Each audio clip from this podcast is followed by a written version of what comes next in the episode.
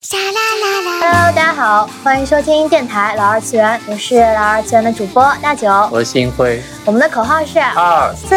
元。今天就没有力气了。今天因为度过了非常困难的 deadline，我现在处于刚刚恢复的第一天。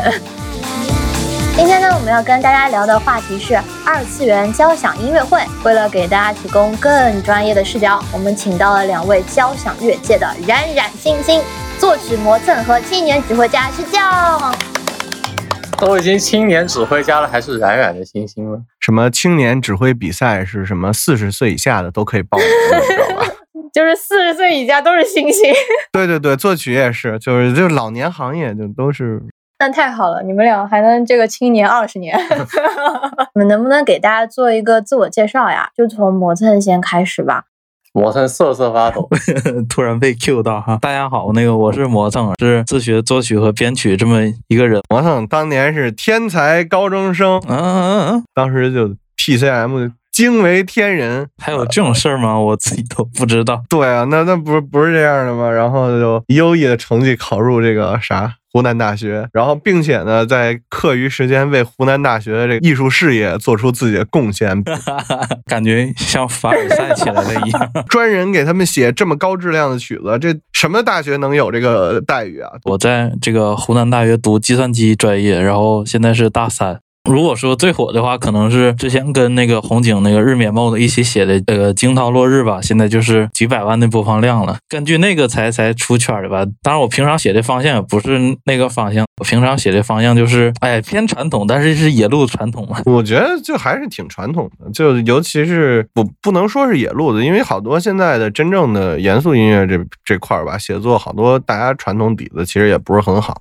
传统积累也不是很重视，哎，你们真的很过分！我让你们自我介绍，然后你就没有是师匠在吹磨蹭写的好，真的。那我们师匠老师来吹一下自己吧，你来介绍一下自己。挺正常的，就学指挥，后来现在就当指挥，就只能当助理指挥，因为这个积累还不够，以后才能就是什么脱脱去助理的这个呃前缀，呃，现在还是助理，专业是助理。那我们在网上找到了一些师匠的个人资料，接下来我会慷慨激昂的为大家朗读一下师匠的个人简历。师匠，二零一二年以第一名的成绩考入中央音乐学院指挥系。不是你差不多了，后面 后面还什么跟瑞士纽音呃不是瑞士美纽音音乐节管弦乐团巴拉巴拉巴拉众多音乐交响乐团有着广泛的合作。差不多得了。你要大家大家大家都这么写，都指挥过呀？啊，是真的是因为指挥过才能写是吗？对啊，对对，这是这样的。你不能把没有合作过放上去，这是不合理的，这这不合理。石匠老师指挥过那么多有名的乐团呢。好牛逼！这个简历看着看着就酸了，不是？酸没问题，你已经你已经是非常成熟的商业这个编曲从业者了，也是编曲作曲从业者。好了好了好了好了，可以了可以了可以了，别提了别提了，收我们收住啊收住啊！互相吹捧的话，要要比自我介绍简单一些吗？哦，我感觉这个可以用到以后两个嘉宾过来，要互相介绍对方。互相介绍对方。那你们俩是怎么接触到？二次元交响乐的呢？我的话应该是就是挺喜欢音乐，但是从野路子上来的人，自自自然会对这些媒体相关的音乐，什么动画、影视这些抱有很大的兴趣嘛。然后我本身的话，应该不是一个二次元浓度特别高那种，就是很纯粹喜欢那个音乐吧。那你你说你很喜欢二次元的一些音乐，具体是哪些作品的音乐呢？金吹我就很喜欢啊，那个音乐，然后还因为音乐去看了番，但是 看番的话又感觉挺怪的。啊，金吹就是那吹响吧？对，上对，吹响吧，吹响。啊，OK。就是一个交响乐团里根本用不上的乐器。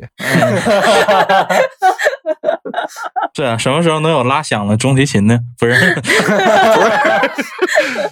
那日本这个流行文化什么这些东西做的还挺好，因为他们这个精吹这个剧也是他们这种这种管乐社团的一个缩影吧。虽然有很多艺术加工，但是这个东西在我们国内就就虽然听说有的。挺厉害的高校，像北京幺零幺、北京八中那些有自己的乐团。但是我的话，我从小学到高中，我都没见过，就是学校哪个学校有自己乐团什么的。就是学校的乐团是这样的，它比起社团有一个问题，就是说虽然学校乐团大家同学关系也挺亲密的，但是感觉还是没有社团更亲密一点。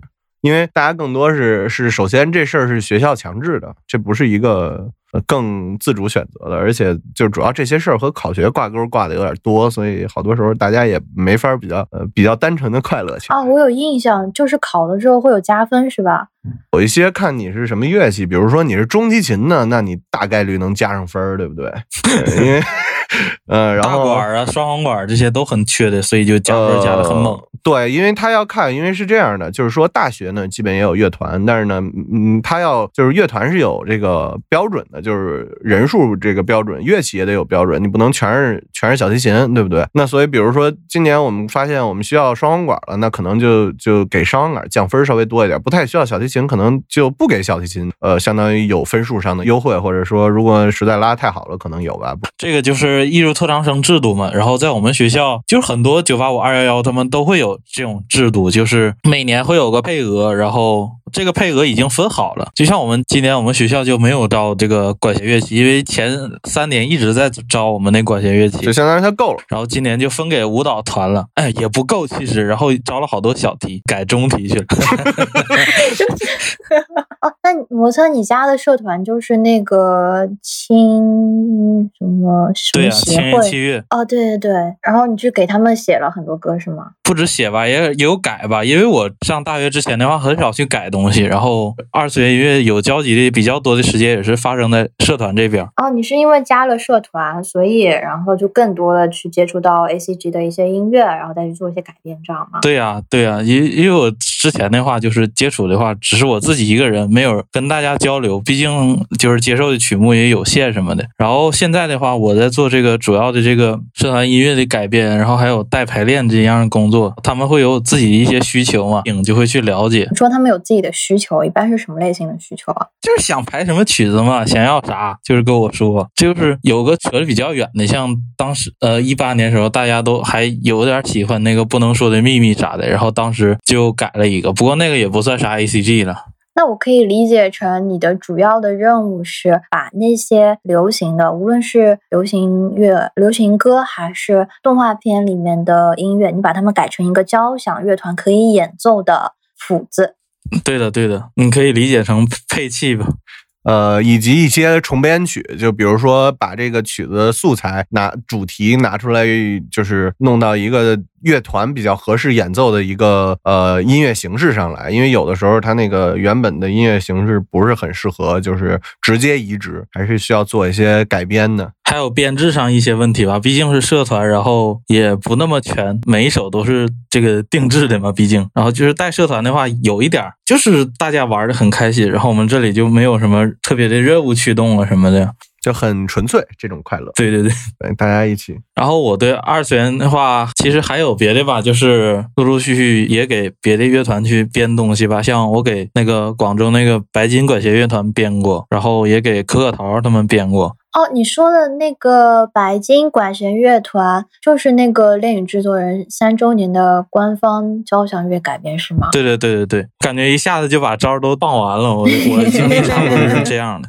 我们社团呢，成立时间比我入学早，我入学一八年，社团是一四年的。我之前还有一个就是负责这个编曲的学长，跟我一个呃一个院的，他是学信息安全的。然后他研究生毕业了以后，我就接了这个工作，然后继续干嘛，就是。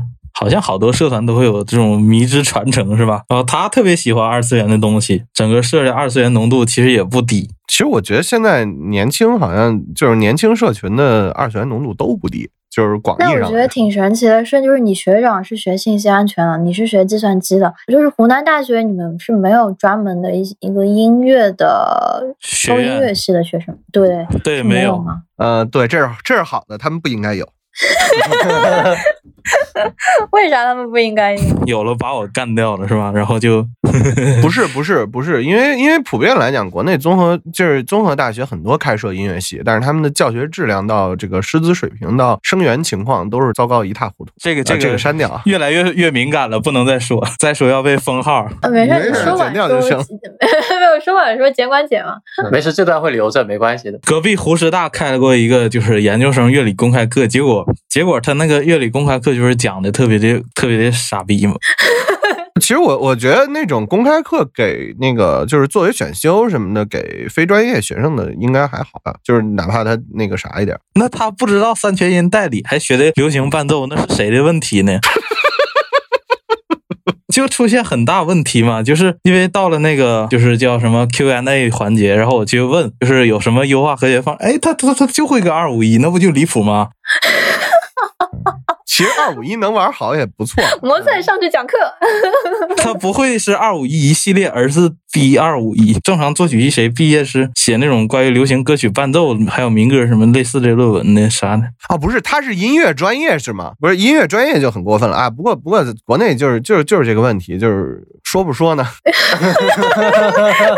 综合学院也有大神，但一般都没有。综合学院的大神呢，都是就是和磨蹭这样差不多，就是他们自学能什么样，他们在学院里其实还差不多什么什么样。他们还行，不是因为学院什么的问题，是因为他们自己本来就差不多能学成那样。但是国内的专科院校像星海其实也不怎么样嘛。不是啊，那不是专科院校，那是那是正规的音乐学院。我们有的时候会说什么这个那个巴拉巴拉巴拉，但是呢，比起就综合大学的话，那已经不是一个一个层面的东西了。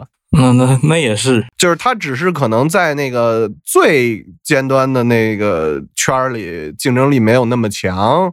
呃，但是这不代表说他不在那个圈儿里，他是在那个圈儿里。确实，从人脉角度上来说，确实还是在那个圈里的。不，不是，不是，不是人脉，就专业水平来说，就是专业水平来说，就是如果不是什么音教、音乐治疗什么这种专业，就是正经标准的音乐学院专业。因为，因为其实这些有点像音乐衍生专业。嗯，什么叫做标准音乐专业？音乐衍生专业？就是就是原来就是一百年前音乐学院里有的学科。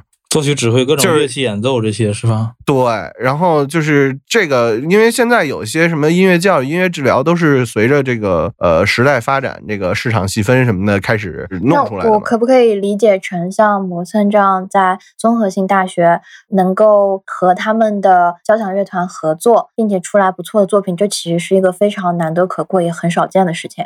摩特比较有天赋啊，之前就是说了，他高中的时候自己写的就不错了，但是他写的和学院派的稍微有点不一样，但是他那样他考就是音乐学院的，就是音乐制作就是偏这种市场音乐的这一部分是应该是没什么问题的。怪起来了，怪起来。嗯，但一个团肯定并不是只有作曲这一个人嘛，团里面还有很多很多的乐手。因为我前面听到你们说是综合性高校收到的人跟音乐学院收到的人，只就是这些音乐素养上可能还是会有一些差异的。我在乎的是那些乐手他们的。演奏水平是不是差距也比较大？就是很大，就是一个是专业范畴，一个是非专业范畴，完全没法比。你不应该对他有水平要求，因为大家是为了来玩儿开心的。对，就是你也不能对他的这个叫什么，你不能苛求他。因为我带乐团也是，就是那种彻彻底底的野路子带法。当然，给他们写东西的时候，也是对乐器法的一个极大考验嘛，就是要让他希望他又简单又出效果。然后这个的确很难啊，对，没错。就这个，尤其是就是比较有意思的，就是原来的话，其实这种写法挺少的。就原来都是又难又出效果，然后后后面就是配乐开始兴起的时候，就都不用到就是呃二次元，就更早的时候，就是默片儿什么那种，就是大家就会开始往更更效果性，而且演奏难度降低，但是听着又不错的这种呃配器上开始开始研究了。逼着你去把这个难度降低，然后效果的话，你又不能搞得太离谱，因为我自己心里过不去效果那一关，然后他们过不去演奏这一关，哎，就像文明开局把我把图卡住了一样啊。但是就是收获颇丰嘛。你像别的就是没有这个经历的人的话，他们一写弦乐的话，我就知道，哎，演奏者演着肯定也挺难的，有一些东西写写起来，就是他们用钢琴的思路去干。但我现在一写的话，就会，哎，就是。习惯性的把难度降低到一个一个层层级。你要试一遍谱，就是职职业乐团试一遍谱，直接能这个录音的，这这种就是好的。对对对对对，我已经彻彻底底把科技树点到很应用的方向上去了。应用是好的呀，因为有些我们和那个传统就作曲的也会合作，但是呢，有些合作的是活儿那种活儿，然后呢，传统的有时候写活儿就写的挺尴尬的。把难度又弄得很高，然后效果又没有特别特别呃出彩，然后这时候呢，就是大家精力又要投进去，收效也就那样吧。就像摩托这样，我们就很欢迎。理论上，别人都以为做曲式就是一条路走到走，但是实际上现在来说，这个严肃方向和这个就是应用方向应该说是分的越来越开了。你说就是严肃方向人去写个 epic，他他很可能就是制作不出来那个效果，因为他们点的科技树已经有很多不同。哦，就会听到说，就是呃，可能原本那个曲子它有非常高的难度，并不适合说做一个交响乐的演绎。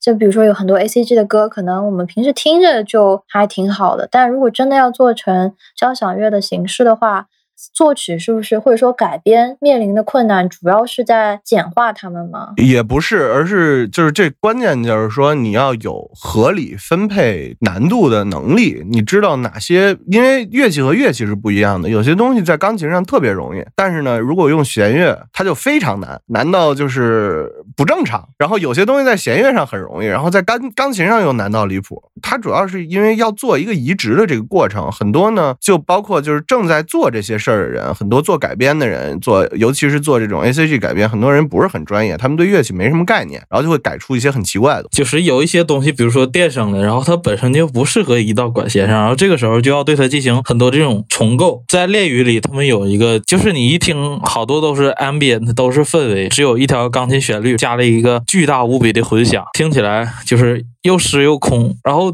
这让我改成管弦，然后还要放在中间一段，我就寻思这就很有意思了。然后后来我就把它的这个这个主题给看下来，然后找了个核心动机，然后后面重新写了一段，就是把这个东西解构了一下吧。虽然这个事儿也是在做，而这个是挺伤脑筋的，就是对于整个这个全局做一个把控。然后，但是如果确定下来以后，就就得进行到这个简化难度这个环节了。总体来说，就是这两步吧。对，因为因为本身形式就会对它的结结果产生一个影响，就是说不是所有东西都适合在呃乐团里演，或者就是所以就是他在改的时候也得把这个不适合乐，因为有些音乐是直接改过去就适合的，有些不适合他就要这个动刀自己改。你像给可可桃改那个就是数码宝贝那 Butterfly，然后改弦五弦弦乐五重奏啊。后来我还加了台钢琴，然后就是六重嘛。然后原曲不是电声的嘛，我就直接开始走温情路线了。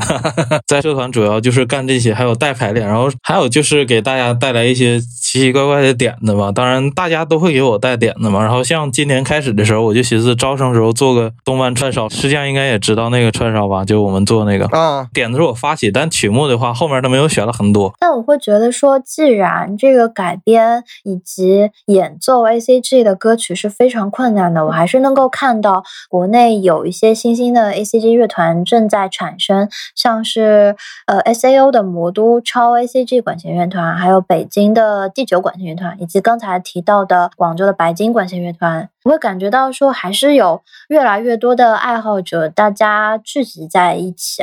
但像这样聚集在一起呢，我会比较担心的是有几个方面的问题。一个是大家的技术问题，这个技术问题影响到大家能不能演出，演出有没有收益。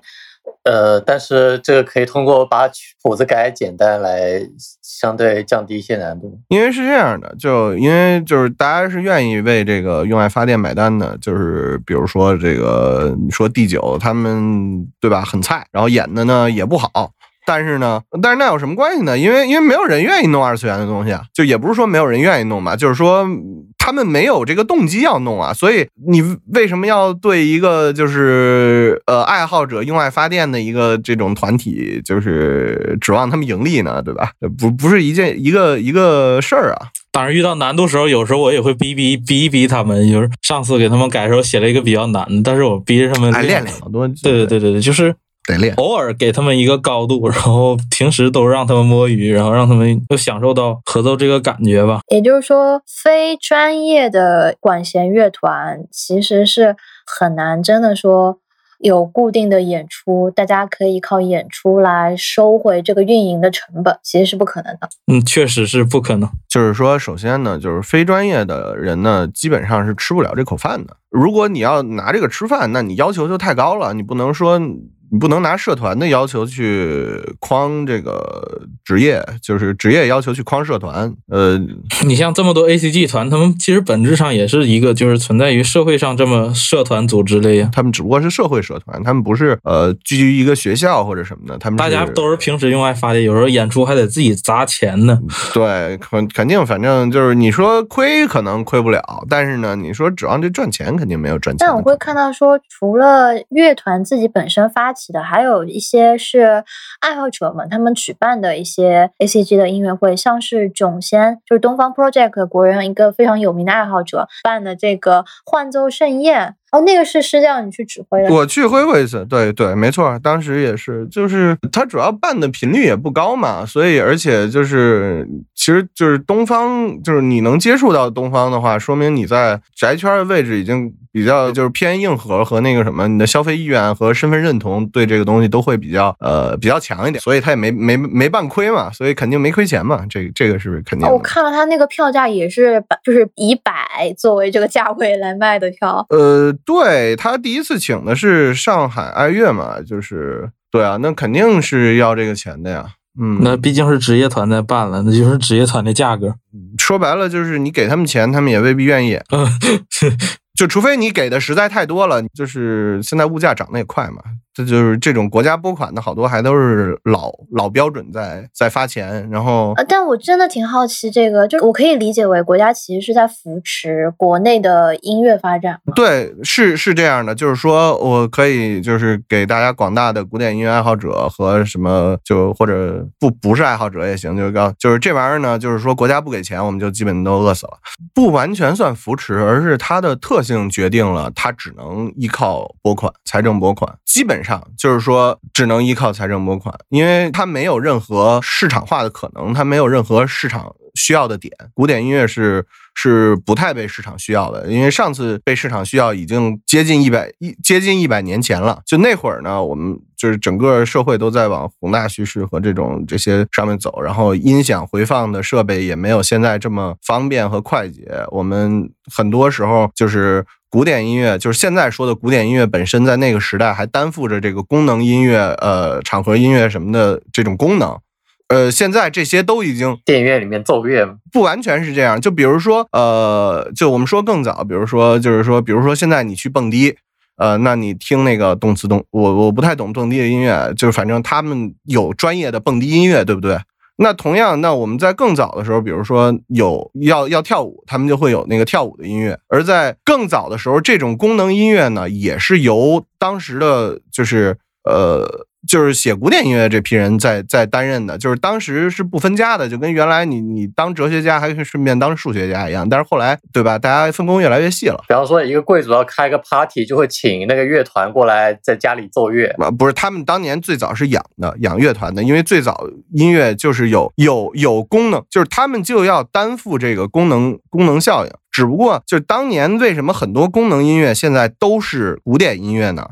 因为当年的功年功能音乐写作者代表着当时音乐艺术的写作一个比较高的水平。被养的莫扎特，莫扎特其实不是一个特 别好的例子，嗯，那有啥好例子？J.S. 巴赫算是养的吗？巴赫是个非常好的例，子。巴赫是被谁养的？呃，他最最早被教会养，后面还跟贵族去勾搭写，然后他不是产出了几十几十年那么长长的音乐吗？他还产出了十几个孩子呢。啊，人家人家人家要养家的，对不对？巴赫写着赋格在家养家，好奇怪啊！老劳模了。他虽然说他的音乐是献给神的，但是如果不给他钱，我觉得肯定也没有这个这么多优秀的作品，是吧？他一直都是就是音乐行业这个卷王的象征，感觉是。不是不是，这这这这真的不是。我觉得就是无论什么时候，在那个最顶尖的那批人，他永远和卷没关系，因为他实在是太强了。就跟你说，现在现在人弹钢琴，你随便拉一个钢琴系的研究生，你可能放一百年前，他技术已经呃可以和就是手指机能这些已经可以和当时的呃一些钢琴家去比了，就是一些能当钢琴家的人，现在根本当不上钢琴家，对吧？但是呢，你你把现在弹的最好的那一批和当年弹的最好的那一批拿去比，你你还是觉不出，就是说谁到底更好一点，他们都太好了，就和无论一百年前、二百年前都是差不多的。就卷主要卷的是我们可怜的中层，能能入行或者说能刚好靠这个吃饭的那个人是是最受这些有危机的才会有卷的可能，像巴赫那种高产的，只能说是。对他没有，就是你说你钢琴弹成李斯特那样，你放在今天照样你是世界上最好的钢琴家之一。嗯嗯，你多少钢琴家能弹李斯特全集啊？李斯特自己弹着跟玩似的，好吗？李斯特能有朗朗那么严毅吗？所以说现在就是有那种音响回放设备跟着社团一起卷，然后就把就跟着乐团一起卷，就把乐团卷没了。对，因为其实就是刚才说的，就是人对音响其实是有，就是他的耳朵也是就是追求满足的，就是你的一切感官其实都需要满，你的听觉也需要满足。但是呢，原来呢，你想就是满足你的听觉呢？呃，你就需要就是更难，而且呢，就是你你比如说你听到一个非常宏大的声音，因为就是很响的声音，假设啊，就随随随便说一个，你听到一个很响的声音，然后你觉得这声音就很好，它给你带来新的刺激。但是问题是现在呢，就是这种无论是很响的声音，还是这种很新的声音，它都可以在这个回放设备里出现，所以这个东西不再对你形成一种新的刺激，那你对这个东西的需求就没有，就你就不用专门为了这个需求去到音乐厅里。这只是众多音乐需求的一部分，所以它现在就被剥离出来了。就是星老师也会混音，对不对？摩腾肯定也会。然后我当时看那个混音指南，就是说同样一段音频，它越响就越好听，声音拉大一 dB 就感觉哎变好听了。没错啊，就是这就是肤浅的人类啊，就是你就受制于这种呃你的你的你的生理结构就决定了它响它就好听啊。呃，所以呢，原来没有任何东西能比交响乐团还响。现在你戴个耳机，它就比交响乐团响了呀。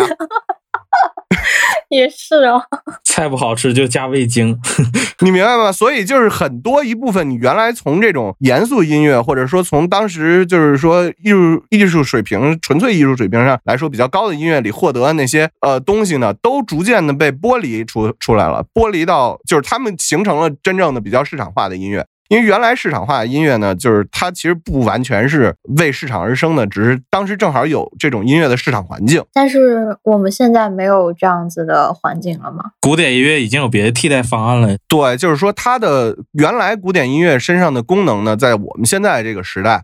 很多都被剥离出去了，所以我个人认为，除了单纯的审美价值，已经没有其他的附加价值了。原来它是一堆一堆内容的附加品，比如说宏大音响什么这个那个，呃，就刚才我们说的那些，包括就是现在可能还有一点附加价值，就是呃呃身份认同、小资、知识阶级。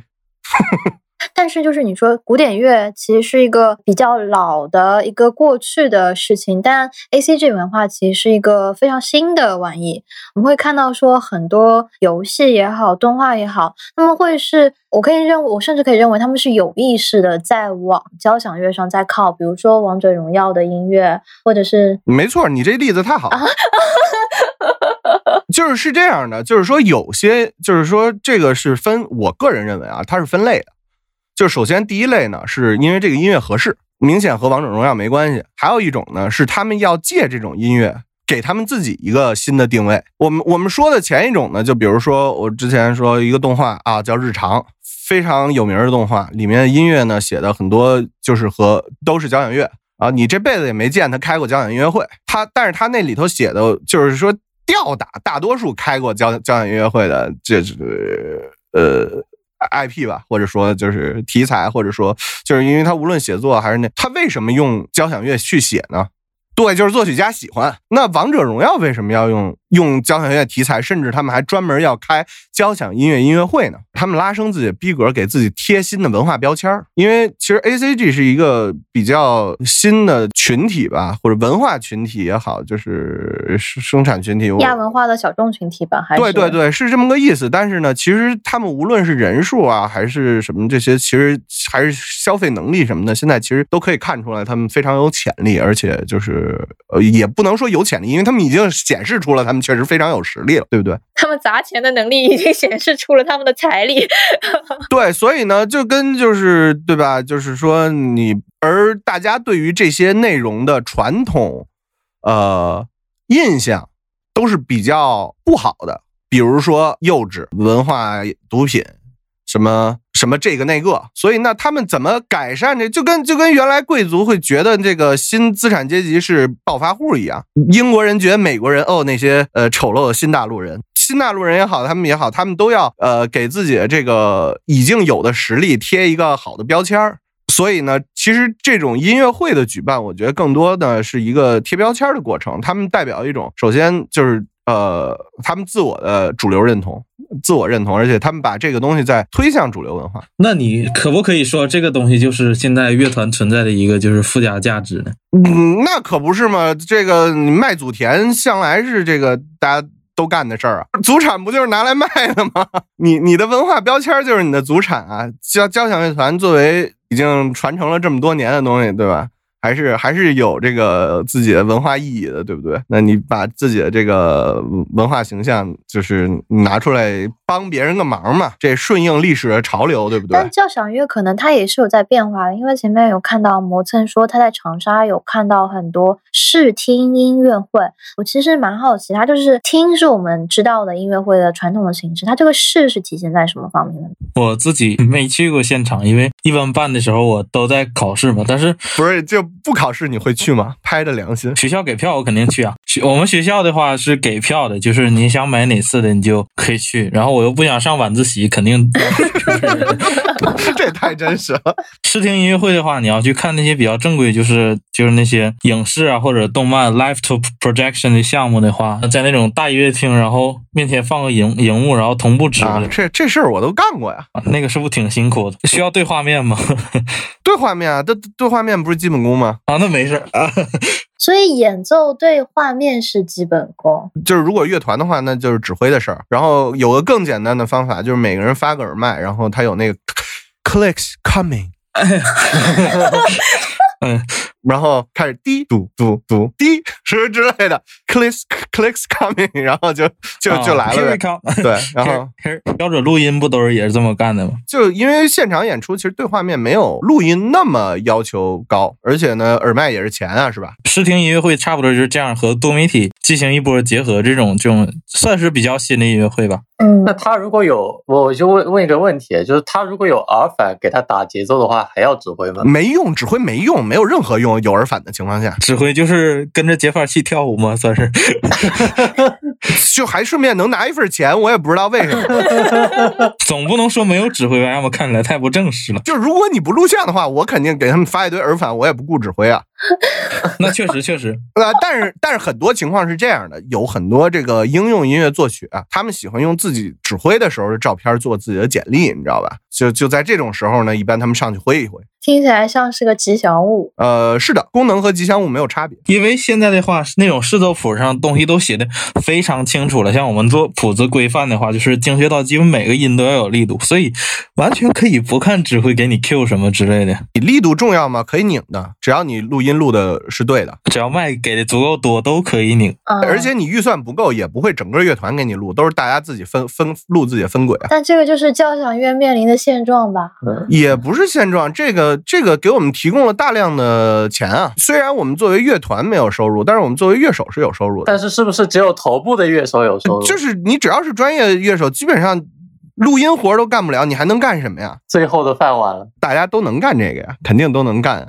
这这和钱挂钩了嘛？你正常一个小时一个一个 section，你不能最好不要因为作曲自己的原因。让他们重新来，对不对？因为试奏东西都不会太难，应该说都是很简单那种很基本功的东西，弦乐一谱就是长音什么的。对，因为人家人家出钱，你因为作曲时间多付了一个小时钱，那人家肯定不高兴。因为乐手这基本不会发生这种情况，因为就是混棚的都是熟面孔。我可以理解成就是在录音棚里面经常经常进棚录制的乐手，其实圈子非常小嘛。对对，混棚那不老玩家了，人比本来不多吧，就算是比较厉害的 session musicians，应该就差不多那么。现在因为现在首先是就是价格打的也比较厉害，就像就是真的进棚，很多时候就是个。就是个苦活，很多就是音乐的话，现在就算弦乐进棚子录，你像去北京录，也是相当于贴个文化标签。我们很用心，我们请了真乐团，我们很牛逼之类的。呃，就是他们当然是职业乐团的乐手，但是接这个活的不是那个职业乐团。比如说比较有名的叫什么北京国际啊，什么首席爱乐什么之类的。比如说那个是他们自己成立的用来接活的公司。其实你是找了一个就是 music contractor 去接他们，对，就是虽然这些人可能来自于来自于非常好的乐团，但是呢，他们不能以乐团的名义接这个活的，对不对？因为你这个钱是给他们，又不是给乐团啊，你不能就一边吃着皇粮，一边还吃外面的饭，是吗？就你就可以吃外面的饭，但你不能以你单位的名义吃外面的饭。你明白吧？对，但你像原神那种不就是吗？呃，对他们起了一个挺好听的名字，就是这种团体肯定不少。但是其实现在就是录音不像不像十多年前，十多年前比较好，活儿又多，专业好的人呢也不多，而且呢，当时愿意给的钱也多一些。当时有什么有人一个月一个月每天可能睡三四个小时就住棚里，然后拉琴能挣个十万一个月。那真是很拼。零几年可能零零三零四所以，乐手是一个高薪行业吗？不是，大部分也在挣挣扎中啊。这个收入是他的兼职收入，而做乐手的收入才是他的职业收入。职业收入是不高的，兼职收入是而且你要发现一点，就是中国这个，就是你去听，相当于去演奏二次元音乐这些职业团，其实他们本身对于这些音乐并没有什么感觉。不是他为啥得有感觉啊？你是长得帅是怎么着啊？那，肯定的呀，肯定的呀，这个太正常了。你有一些就是游戏，他们开那种音乐会，你去看就很离谱，然后有人要吐槽，这个人不专心，这个人怎么就就像没摸过曲子就要上来了一样，什么什么之类的，就就开始骂嘛。没事儿没事儿，反正大家掐到饭了。而且这个事儿对于乐团来说也是一个就是往外打名声的机会嘛。我听你们俩这么说，我有两个疑惑。第一个疑惑是专业乐团跟非专业的音乐社团之间的这个所谓的爱的差异。就说专业的职业的乐手，他们水平很高，二次元的这些文化 IP 去请他们的话，他们可能会发挥出比较好的水平，但是他们可能就是恰饭嘛，就没有心。但是呢，你如果你去请那些音乐社团的话，可能里面的乐手大家是真的非常喜欢这个动画或者这个游戏，但是他们水平不行。但他们水平不行，就是这个中间有一个微妙的困境在这。对啊，就我那次做那个音乐会就就那样嘛，就是第二次，当时是我那个朋友请的我，都不是囧仙嘛。他问说：“哎，你是不是喜欢就是这些动漫什么的东西啊？”我说：“对啊。”他说：“你知道东方 Project 吗？”我说：“我操，我知道啊。”然后他说：“哎，我们接了一个这个活儿，他是一个业余乐团。”你咋说的还是外包啊？我也觉得嗯，对啊，我都就，然后他说你要不要来来挥一下这场？我说那没问题啊，这也做好事儿了嘛，因为对吧？呃，就是我们那次呢，他们就就观众就吐槽嘛，大家就吐槽大家水平不行。事实上那里有一半人大概还是挺喜欢这些玩意儿的，但是呢，就是水平不行嘛。然后第一次他们其实也吐槽嘛，第一次他们吐槽是啥来着？我记得当时骂的不挺凶的吗？不是说他们不认真什么的，那你不看你给多少钱呢？对吧？我们这个博客到时候就放网上，就说这么赤裸裸的话，你就没有一点问题吗？呃，他们不是得剪吗？多剪一点嘛，剪出一些体面话好吗？谢谢谢谢，大家都 没。事，听的人不少，呃，没有。其实我感觉的话，啊，我再补一句，就是这个中间微妙点，容易就是既被别人当成职业乐团，又演的很烂，然后被别人骂起来。我知道有一些项目是是就是干砸了的，两边都不讨好嘛，因为你越想取得两边都要讨好的成就，结果越是有可能是两边都不讨好，也有很尴尬的事儿嘛，也遇到一些特别变态男的片段，像那年爱乐之城来中国巡演，然后那个结尾那小号 solo，是不是我看好多乐手都吹崩了，因为那个实在太难了。嗯，他们要真练也能练，但是呢，我觉得没有没有给到那个。他们就是按照常规走，没走心。然后一场试听音乐会下来，就那一个音特别离谱嘛。小号是三个点的拉，就是特别高的一个极限的爵士音，然后就就爵士那个音高，然后就很多人都崩了。我记得师匠你们那个演专场时候，你不也有 有一个有个曲子编的特别狗血，然后你又花了一晚上时间给它重新编了一遍吗？对我直接重写了，那个谱子我们还看过，然后就是很不标准嘛。因为有一个问题也是，就是说，比如说二次元音乐会，比如我们刚才说《幻奏盛宴》，就是事实上呢，就是它的供取的方面呢，就其实比较难，就是能我严重怀疑没有接触过实际交响乐队的。啊，他们有一些写的东西就是很迷离嘛，你就看起来就是在那个音域内，然后就写的不管是什么东西就往里搞就是。对，然后呢，有其实有些同人就是作者反而还就是还好一点，好歹有一些就是音乐上的乐趣，就是他们在组织音、组织材料上呢，会比较有自己的想法，他们会有自己的想法，他们希望对这个东西做出一些呃不一样的创作或者改动，或者他们按他们自己想要的方式去重新阐述这个主题。就就是这是这是什么呢？这是我觉得做同人的意意思比所在吧。就是同人圈的是是在干这个事儿，就是我觉得这事儿是挺没意思的。但是呢，你比如说你根据这个主题，你重新加入自己的想法再输出，这种呢，我觉得是比较有趣的，呃，就或者说比较有价值的。因为因为好多时候你照搬，我我感觉很难很难说是是是不是在蹭热度吧，因为。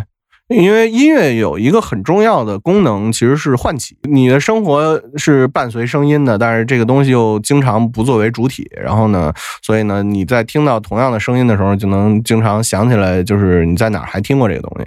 就比如你听到音乐某个主题，你就听就想起这个游戏，比如《怪物猎人》噔噔噔噔噔噔噔噔，呃，哦，上次李老师他也说过这个功能，他但他这个功能是说为什么抖音那些歌有 DJ 版，要改成动词大词的感觉？他说是因为是有相同的音乐，你曾经听到过，嗯这是只不过他现在变成那个对，你就更喜欢他，对，其实这没有任何审美审美层面的呃精神活动介入，你明白吗？它只是一种纯粹的合乎你自然反应的一个一个东西，就是你听到熟悉的东西，你就觉得更高兴。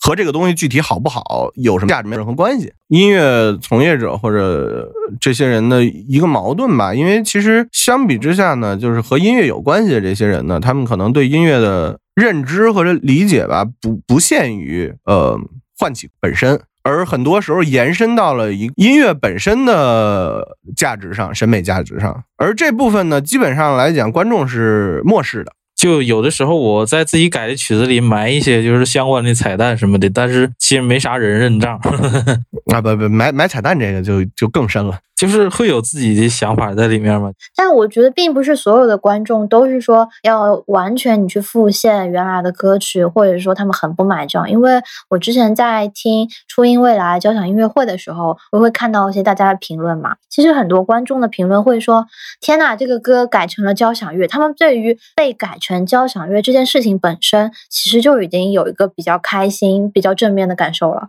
对，就这就是我刚才说的那个，就是卖卖卖祖宅嘛。啊，贴标卖祖签宅嘛，因为你你的作为交响乐本身就有一个非常有价值的标签儿，你是高雅的，而呃，我们说我们自己的这个所处的就二二次元，就是或者说这一种小中亚文化本身能给它贴一个高雅的标签儿的这个时候，你本身就会有一种呃开心的感觉，开心的感觉，因为这是一种被认同感，因为敬畏感它用的是一种已经被认同的艺术形式。嗯对的，对的。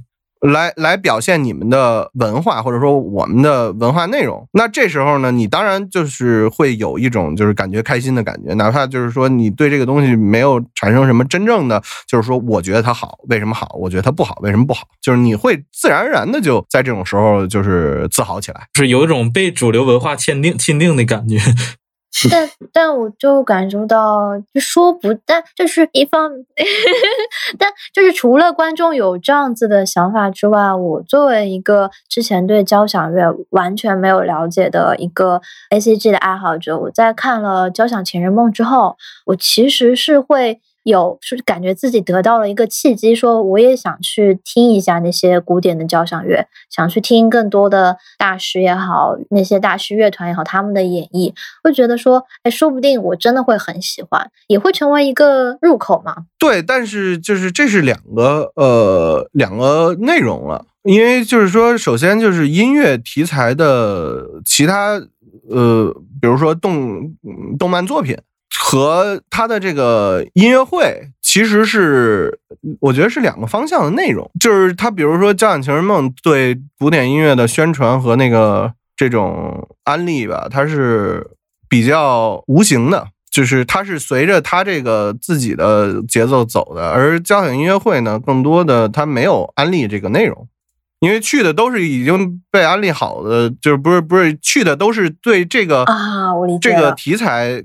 呃，有认同度的，就是他只不过这种认同表现在今天我们举办一个音乐相关的活动。所以说，现在二次元交响主要就是因为大家喜欢二次元，所以说大家来听二次元交响，而不是说因为大家知道了有这么个音乐会，然后跟二次元无关的人会去听。嗯，确实是这样嘛。当然，如果在国家大剧院开开的话，肯定不一样，因为好多人还想去国家大剧院旅游，什么音乐会他们都会去听的，然后在里面咳嗽。那是人家名声在那儿。就是国家大剧院除了作为一个演出场所，它还有这个景点儿的这个身负这个景点儿意义这个职责，对吧？所以也得满足一下游客。啊，我还没去过，好难受。我问一些比较功利的问题哦，就是二次元音乐会的票价会比普通音乐会的票价卖的更贵吗？我不知道，它要取决于嗯主办方是怎么想。哦，有道理，有道理。看主办方对于他最后这个要收回的钱的这个想法有多大，还有场地费用，还有乐团的费用。嗯，哦，看着了，二八八、四八八、六八八、六八八、八八八、一零八八、一二八八。那还挺贵的啊。二零一九年啊，注意一下，二零一九年到六百八就封顶了，八十起上交音乐厅。上交音乐厅那是不是就是？王者玩家应该消费能力很高啊。你首先就要想，他就是我还是我之前说的那个事儿，他们做这个事儿是为了赚钱，还是为了给自己贴一个新的标签儿？所以呢，他可能觉得赚钱不是他的那个目的，你明白吧？所以他可以把票价卖的低一些。我查的是二零一九年的，那二零二零年是不是贵一点儿？我是我这边搜到的是少女前线二零一九年的票价是八十二八零、四八零、六八零和八八零。这算正常的。对，这基本上就是就是正常票价嘛，就是他们不会他们还有送周边，啊，真的呃，哦，真的耶购票福利会送一些什么东西？有福袋什么？那周边又不算是包含在音乐会呃是是算在票价里面的，但是它是跟你的音乐、跟你收对，听音乐没关系。对，但是会鼓励爱好者来听音乐，因为有有卖限定的周边。啊，真的，音乐会主题人物亚克力，乐团赚的钱，要不会因因为这个就会变少点，什么一场给你七十什么的。同样的王者荣耀音乐会，可能因为二二零一九年卖的非常好，他们虽然本来没有打算拿这个赚钱，但是呢，发现这玩意儿也可以赚钱，那为什么不呢？哦，对，二零二零年他娘的疫情来了，我操，所有演出都涨价了，我忘了。啊，这样啊，涨很多吗？对，所以他二零一八年有好像没有吧？二零一九年那年就是第一次办，我记得当时宣传挺大，好几个号在发这个东西，在这个就是引流。对，那二零二零年可能还有那个什么，那是疫情的关系，乐团如果要生存的话，会涨票价。呃，乐团和场地都对都涨票价了，好像因为他们不都是一半儿嘛，然后隔排坐人那种。啊，因为上座率有限制。哦，也是。你说现在疫就是像疫情这个事情，新冠病毒的话，估计后五年都不会远离我们。如果在这种情况下的话，交响音乐会是不是面临的危机更大？就是如果是就是乐手们，又不会说消失什么的。欧洲已经死了，大家死的死的很厉害因为。我看到各种剧场他们都已经关掉了，嗯，剧院其实也有，国内国内还好，国内现在国内还可以。欧美非常惨，惨到啥程度呢？就失业啊，失业饿死直。接一个团就、啊就散了。不是你没演出啊，你就饿着呗。哦，真狠啊！国内其实好多地方已经很平稳了，这个这个该开演出还开着呢。只不过可能呃更艰苦一些，但是呢，并没有说到运行不下去。今年的话应该会会好不少，因为你看现在这几个建党一百周年，就是已经有好多演出在预约中了。我们长沙这边估计好多场，那你们是长沙，那肯定不一样啊！那其实哪儿哪儿有音乐厅都差不多啊。应该今年演出肯定会比去年好很多，去年有很多不是都叫停吗？你看吧，他们那个王者荣耀和中国国交时代不断进步，他们说说这次中国交响乐团与王者荣耀达成合作，不仅是一场一交响音乐会的呈现，更是一场音乐与游戏、经典与流行的艺术碰撞。他们一下就把自己的地位拔高了呀。对呀、对，很牛逼啊！嗯，嗯天嗯，明白呐，吗？就这个，嗯这个是是他们的目的啊，就像其他的愿意做交响音乐会的项目一样，有些可能我觉得还是可能没有这么那个什么，但是王者荣耀是非常明显的，就从他们找汉斯季默开始，其实就非常明显。他们最早音乐就是汉斯季默时候写的吧，写的，呃，质量上没有没有觉得有任何亮点，但是呢，就是。呃，标是一个非常成功的贴标签的活动，因为汉斯季默就是给非常成功的文化制品制作音乐的音乐人嘛。大片的一个代言人嘛，算是。就像现在很多手游也都是这个模式嘛，请几个大佬写最重要的几个 Q，但实际上他们就是行活产出。还有一个非常重要一点，就本身呢，就是交响音乐或者说器器乐这种传统的，在配乐中本身二次元配乐里本身占的这个比重也是挺大的。配乐方面一直来说，就是管弦都算是比较主流的一种编制吧。对，这也是他们一个比较就重要的关系。虽然和实际的演出可能没有什么关系，但是呢，本身其实只在联系上，我觉得这个是最最重要的联系。我觉得比前面两点都要重要。就比如说你说怪猎，你你说到怪猎，你就是。就是那个小号，当当当当当当当当，那那对吧？这这这联联系简直太紧密了，对不对？嗯，嗯，我觉得这这种亲缘关系反而是比那个刚才说的那个具体音乐会要要更更更亲密一些的。就是虽然可能就是客观上他没有那种呃那种情感的那个什么，但是实际上我觉得就是这个这个是关系最最近的。那你说我作为一个普通的观众和听众，我是不是应该调整自己的心态？就我其实离管弦交响这样的音乐形式并没有那么遥远，我可能打开了电脑，打开了游戏，打开了某一个剧作，我就跟他们贴的非常的近了。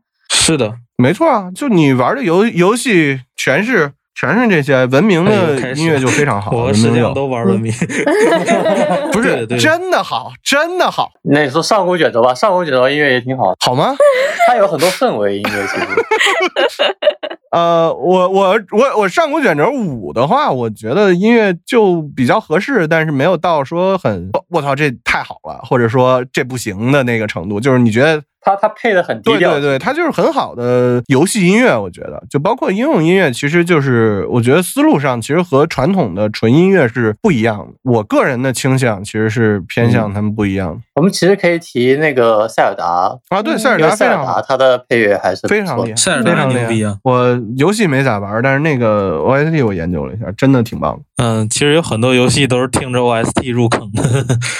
嗯，对，就既然这些游戏的 OST 那么那么的精彩，那我作为观众，我是不是也应该给自己一个机会？我既然能这么喜欢这些游戏音乐，他们又是管弦的，如果家附近的音乐厅正有正好有一场管弦乐团的演出。我是不是应该给这个乐团一个机会，给我自己一个机会，去现场感受一下，说不定我就会真的喜欢上。看你那个音乐厅有没有名吧，不是说要要去要要去对国家大剧院，那肯定是愿意去的。过于直球，这两个毕竟数还不是离那么近。呃，我个人是不太建议的。因为你首先呢，你对于音乐的亲切感呢，和你就是听音乐的时候伴随这个活动很重要。游戏音乐本身，哪怕它是比较呃普通的呃有音乐，它也能让人感到非常的。快乐听音乐的时候，只要你玩游戏的时候听这个，然后你在不玩游戏的时候听这个，你想到就是你玩游戏的时候的事儿。所以你对它的音乐本身的辨识度其实是不好说的，这取决于你的天赋，你对音乐的敏感程度。如果你这时候你去听一个和它只是在这个编制上相同的一个音乐，而在你的这个音乐感受力不是很确定的这个前提下。你去听，那你能有什么样的收获？我是觉得非常不能保证的，基本上都是你会觉得很无聊。毕竟现代跟以前的创作方式，就是商业呃对游戏配乐这类影视配乐的创作方式，跟以前那些古典音乐完全不一样。对，而且就是它那个它吸收了，就我刚才说的古典音乐非常。优势的地方，就比如说原来他们创造的非常好好的音响，或者就是什么，就是这种漂亮的配器，他们都可以用在非常直球的，直接在前五秒就这些应用音乐写的好，那些就是会让你一上来听又有爽点。但是古典的话，通常前面会有很长的铺垫什么的。说古典的话，你要对音乐本身具有分辨力和感受力，你能知道这个音乐材料。发生了变化没发生变化？怎么变化了？什么这些东西？然后你能意识到我现在在一个整个结构里的哪儿，或者音乐在往哪儿走？这些其实是需要一定的认知门槛的。这个门槛就所以没有没有受过这些训练的人呢，直接去听。交响乐的话，会听不出来什么东西，有可能，嗯，只能听听贝多芬、莫扎特这种听过的，然后觉得，哎呀，好熟悉啊。对他好熟悉啊，但是他只在那五分钟里好熟悉啊，在那剩下的三十三十五分钟的作品，在剩下三十分钟里就坐立不安，我该不该睡觉啊？贝多芬五，然后开头八个音好熟悉啊，后面的人多少都不熟了。我我是我是觉得会有这样的问题的。如果说要让二次元交响乐这样一个文化产品更加发扬光大的话，其实是需要我们这些普罗大众的音乐素养本身先进行提升。然后又有好的产品，才会有一个互相这样交织向上。对它可能才能真正形成一种产业，而不是像现在这样，我谁需要给自己脸上贴标签，我就去花一个钱去贴一下标签。但如果说现在二次元，二次元产业就是看动画，但看动画的主流的群体，其实看日本动画主要群体肯定就是九零后跟零零后吧。现在，那我们这一你不能看不起八零后，八零后到零零后，对不起对不起。那这样一个群体里面，当年大家受到的音乐教育。其实都是，除非是专业出身的，大家受到的音乐教育都是比较浅的。因为我从我个人的贫对 贫瘠比较贫瘠。我能够回想起来，我当年受的音乐教育，记得一年级跟两年级的时候其实是没有音乐课的，那个课叫做唱游课，就是一边唱歌一边玩游戏。这是那时候音乐课它最主要赋予的一个责任，是让大家开心开心。就说可能你在妈妈肚子里的时候听的那个胎教音乐，比你在小学的时候听的那个音乐还要高级。也就妈妈听莫扎特，宝宝变得更聪明。对啊，听莫扎特，就小小朋友还还不会说话就开始听莫扎特。我我怀疑这是假的，但是不好说啊，我不是研究这方面的专家啊。后面的音乐课就会简单的上一些乐理知识，但这个乐理知识仅限于看五线谱、看你能看？五线谱已经很不容易了，因为是其实是对我都不看五线谱啊。对，星辉不看，星辉是鼠标那个那个，就是他直接看那个 MIDI 窗。哦，好厉害啊！你是看键盘？就是因为其实挺重要的一点是，就是如果你把音乐当成一个语言来讲，就是呃，大家普遍就是文盲级别的。那这时候呢，就是我们假设现在音乐是中文，然后你是个英国人，然后你你听一些什么呃什么七绝句啊什么的，你可能能听出它有个基本的组织形态，对吧？能听出它是押韵的，对不对？哎，但是呢，那比如说，那给你一篇社论。不了解这个系统的时候呢，你就不知道他在说啥了。你说啊，这个押韵的不够多呀，这不是一个好的文章。呃，这很多人就是这么评论的。但是就是主要我们的音乐教育也有很大的问题，就是嗯，不太提及这些事儿。就是你你该怎么面对音乐，你是不是应该稍微对他尊重一点？他本身创作出来也不是为了让你高兴的，数学创造出来也不是为了让你买菜的，对不对？但是因为很多人在学习中呢，遇到了就是数学学习数学过程中遇到很多自己智商遇到问题，就是觉得这玩意儿呢是值得尊重的。但是很多人呢就根本没有学过音乐，所以也不知道音乐这玩意儿就是说，第一是对自己有什么用，就所以呢，第二也不知道它是不是一个值得尊敬的东西，所以呢，他就非常大胆的可以发表自己的言论。就 B 站会有很多这样的，其实哪都有。大家对于这些呃文艺类的教育本身就不是很，都停留在一个很离谱的水平。现在还是对，就是那个原来不是有一个图挺唱的真高，弹的真快啊。这当然是一个维度，但是这仅仅是其中一个维度，就是它好不好的其中一个评价的维度，它不是全部。但是呢，我们很多时候呢，因为没有受过这种专门的美育教育。所以呢，我们会把这种我们能理解的维度当做唯一的维度。那你们觉得以后的交响乐，或者说呃，像交响乐团，会往什么样的方向发展？就比方说，展望未来十年，这个咋预言？展望百年吧，我们大胆一点。百年的话，现在京剧啥样，交响乐就啥样。你觉得他们会被完全替替代掉吗？就是说以后就真的没有这个东西，还是说还是会有？是会变成符号这么一个东西？不会啊，作为文化遗产，还是有保护的必要性的。已经到文化遗产入土的地步了吗？所以说，就是国家为了保护文化遗产。对啊，不是说现在多少人听京剧啊？就就有点像圈养大熊猫。就其实也可能会就是作为一种就是一种符号去融入融入到现在目前的主流文化里吧。像京剧的话，那不是老有流行歌里各种插所谓戏腔的东西吗？可能交响乐也会以一种很低配的形式，到时候会存在主流音乐。没有，就是这这个过程已经已经在发生了呀。我们今天说的好绝望。对。比较非市场的东西呢，就是就是被保护圈养和这种呃，就是这个情况。感觉是一个很娇弱的状态，嗯，可能以后这种就是接活这种东西也会变多吧。就是毕竟现在手游市场什么都很好，现在大家都可能会去想把自己这个东西贴上文化标签。像像国内现在动画和游戏产业其实还是处于比较起步的阶段，因为手游肯定最后还是会往端游这种比较高端的，就是成本会更高一点的那种方向去靠拢。我觉得它可能会往更更更高投入的手游方面就是发展。嗯，是呃，，像原神其实就是更高投入的手游产品，嗯，但是像黑神话就是悟空之前火爆过，去去年年就是底的时候 B 站有个视频，他们不是想招人嘛，就发了之后说要做国产三 A 游戏，嗯，像这种如果是三 A 游戏的话，肯定对，就是如果这款作品最后爆红的话，肯定会对国内的做大游戏的这块需求会拉高。不一定吧？其实，那你看《流浪地球》出了也没见中国科幻就就就影视就蓬勃兴起，不是这还出《上海堡垒》的吗？但是，我们玩游戏，我们关注游戏，我们希望有好游戏啊。包括你刚才说的什么黑神话、悟空的那个制作人，他可能也是类似的想法，对不对？我我们猜测一下，假设一下，然后，但是呢，投钱的人不一定是这样的人。对，就得看他是不是真的能捞回来这个钱啊。如果我能简单的投一百块钱拿两百块钱，我为什么要投一百块钱拿一百五十块钱呢？赚口碑，我为什么要赚口碑呢？就是有的时候就是这个问题，我可以开交响音乐会，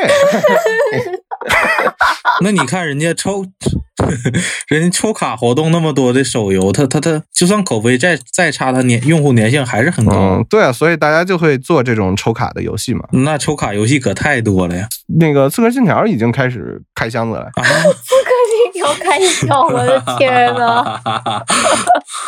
开的不是很厉害，就是那个从那个我我当时玩了一下奥德赛，虽然我没研究它那个开箱子机制，但是就是说你也可以往里开始添加赌博元素。进行更多的花销，更更有多样的这个氪金选择。嗯，抽卡对于商业模式来说还是挺棒的，因为它的确可以就是让人赚到钱。毕竟大家都相信自己是欧皇，然后就会一直花钱去抽。交响乐能抽卡吗？你没见过少女前线那个那个交响乐还有现场抽奖送周边吗？原来是现场抽奖送周边。我觉得这是一个不错的形式，可以用交响乐和抽卡氪金机制紧密结合。说啊，我虽然是你说是古典音乐从业者啊，嗯，那也是这个呃二次元爱好者，呃，老老二次元了，操，那个，但是就是我对于这两个东西本身的就是互相促进的可能性，我觉得还是比较低，就是大家都是还是在干好自己的事儿，本身这两个东西呢也是有重合的，就像我刚才说的，他们其实最重合的地儿是。是本身在他们的制作中，就是因为需要音乐，很多时候这这种音乐都是呃离不开，就是无论是乐团还是乐手什么的，很多在制作的过程里，我觉得主要还是这个。那我觉得其实可能中间最关键的那个桥梁是作曲。如果作曲选择了交响，那交响就可以继续通过新的方法焕发新生。只要这些也不作曲不能说焕发新生吧，大家一嗯直就在干这个事儿，就是一直在干这个事情。对，对 对，就是主要是也得看策划，策划想要交响，那作曲就得写。完了，这又是乙方乙方没人权的事儿上。次做东西的时候，甲方要大气嘛，然后我铺了一个 pad，铺了一个真弦乐，不是真弦乐，就铺了一个弦乐，然后他们就觉得大气起来了嘛。他们觉得没有没有 action strength，时代虽然在变，但是甲方那一套说辞还是还是一套，就是他们想要大气的时候，就会想到去用交响的元素去加进去。要八根铜管，哎，八根八根圆号不够，十六根儿。对对，人不够就靠人不够就靠叠。其实现在的话，大家都是喜欢希望把自己项目就是做所谓做大做强那么一个趋势。我认为手游的话，虽然手机那个回放，我就不相信他写，就算我写了什么管弦乐，写了很复杂的声部，他也能听出来，因为手机外放就那个那个样子。但是很多甲方都是要。那我安利一下罗老师那个那个啥妙笔千山的那个配乐，写太好了。那个真的好啊，外放也很舒服嘛，那个东西。对对对，他真的 真的强，真的强。但是很多甲方不是那个东西。我上次就就就又听一个人说，你这写的声部太少了，然后我就只能往上硬往上垒层次什么什么，然后最后造到我自己都听不下去了。但它还是一个管弦的东西，他说你声部少，你就叠八度呗。差不多这个意思嘛。叠这叠乐个，不能把核心科技随便放出去。你可以加铃铛。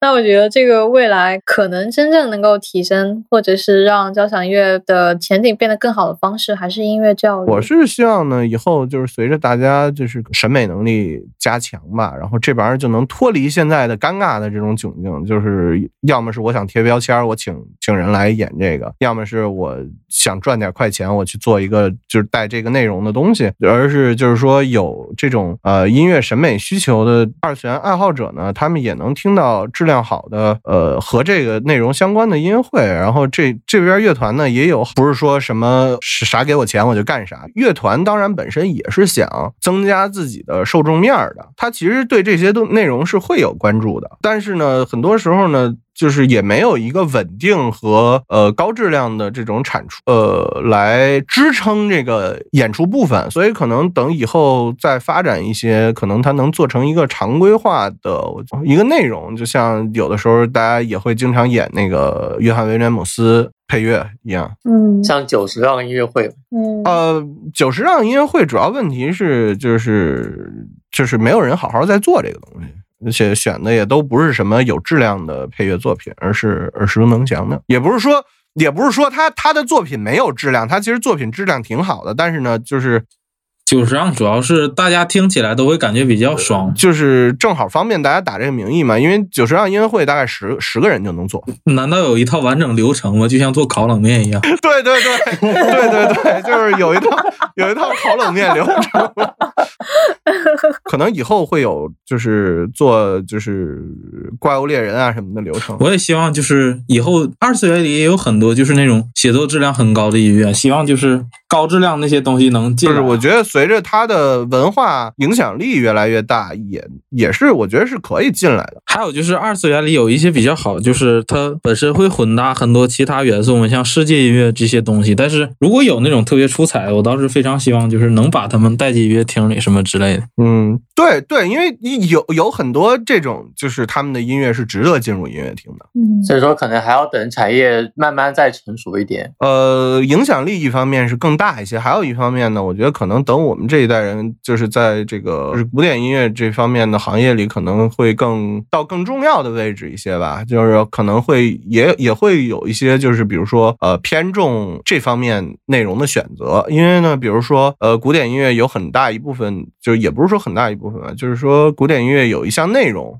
就是经常就是要做普及。那其实都是普及，很多时候呢，就是用原来的音乐和用现在的音乐，其实大家是没有没有任何有色眼镜的，就是呃，能介绍好交响音乐的音乐就是好音乐。毕竟普及音乐嘛，然后它就是要亲民。对对，就是能让来的人呢能听明白，能有收获，其实就是很好。但是呢，因为可能现在做普及的这些老师呢，都不是我们这一代的，或者对这些行业他们现在是戴着有色眼镜，有点儿不是不是有色眼镜，他不了解。你父母玩游戏吗？啊，那确实不啊。他不玩游戏，他怎么听过这些东西啊？所以要等青年作曲家长大，变成老年作曲家。就单纯的可能从就是获利啊或者这些方面来看，但是呢，以后呢，一方面是我们接触过这些，就在有些比如我像刚才说的，就是普及里面，我们可能这就会成为我们的备选计划。另一方面呢，就是它首先它进入我们的视野，还有一个呢，就从情感上，我们可能会也会倾向于从这里选择一些东西来呃拓宽一些可能性。那我觉得今天差不多，其实就嗯聊到这边了。我非常非常感谢石匠和磨蹭给我们带来了很多经历的分享以及他们的看法。大家如果有什么想和我们说的呢，也很欢迎在评论区告诉我们，我也会发给他们看。希望不要被骂太惨，瑟瑟发抖。应该不会，应该不会，大家都对我们很好。我我过于 aggressive，有时候。不知道要是把那些绝望的话剪掉，还剩多少？呃，没有没有没有，我还是还是能减少的，聊了不少，聊了不少，就是积极向上一点好吗？积极向上一点，健康快乐，对吧？那我们这期节目就到这边，谢谢大家的收听，大家拜嗯拜。拜拜。拜拜。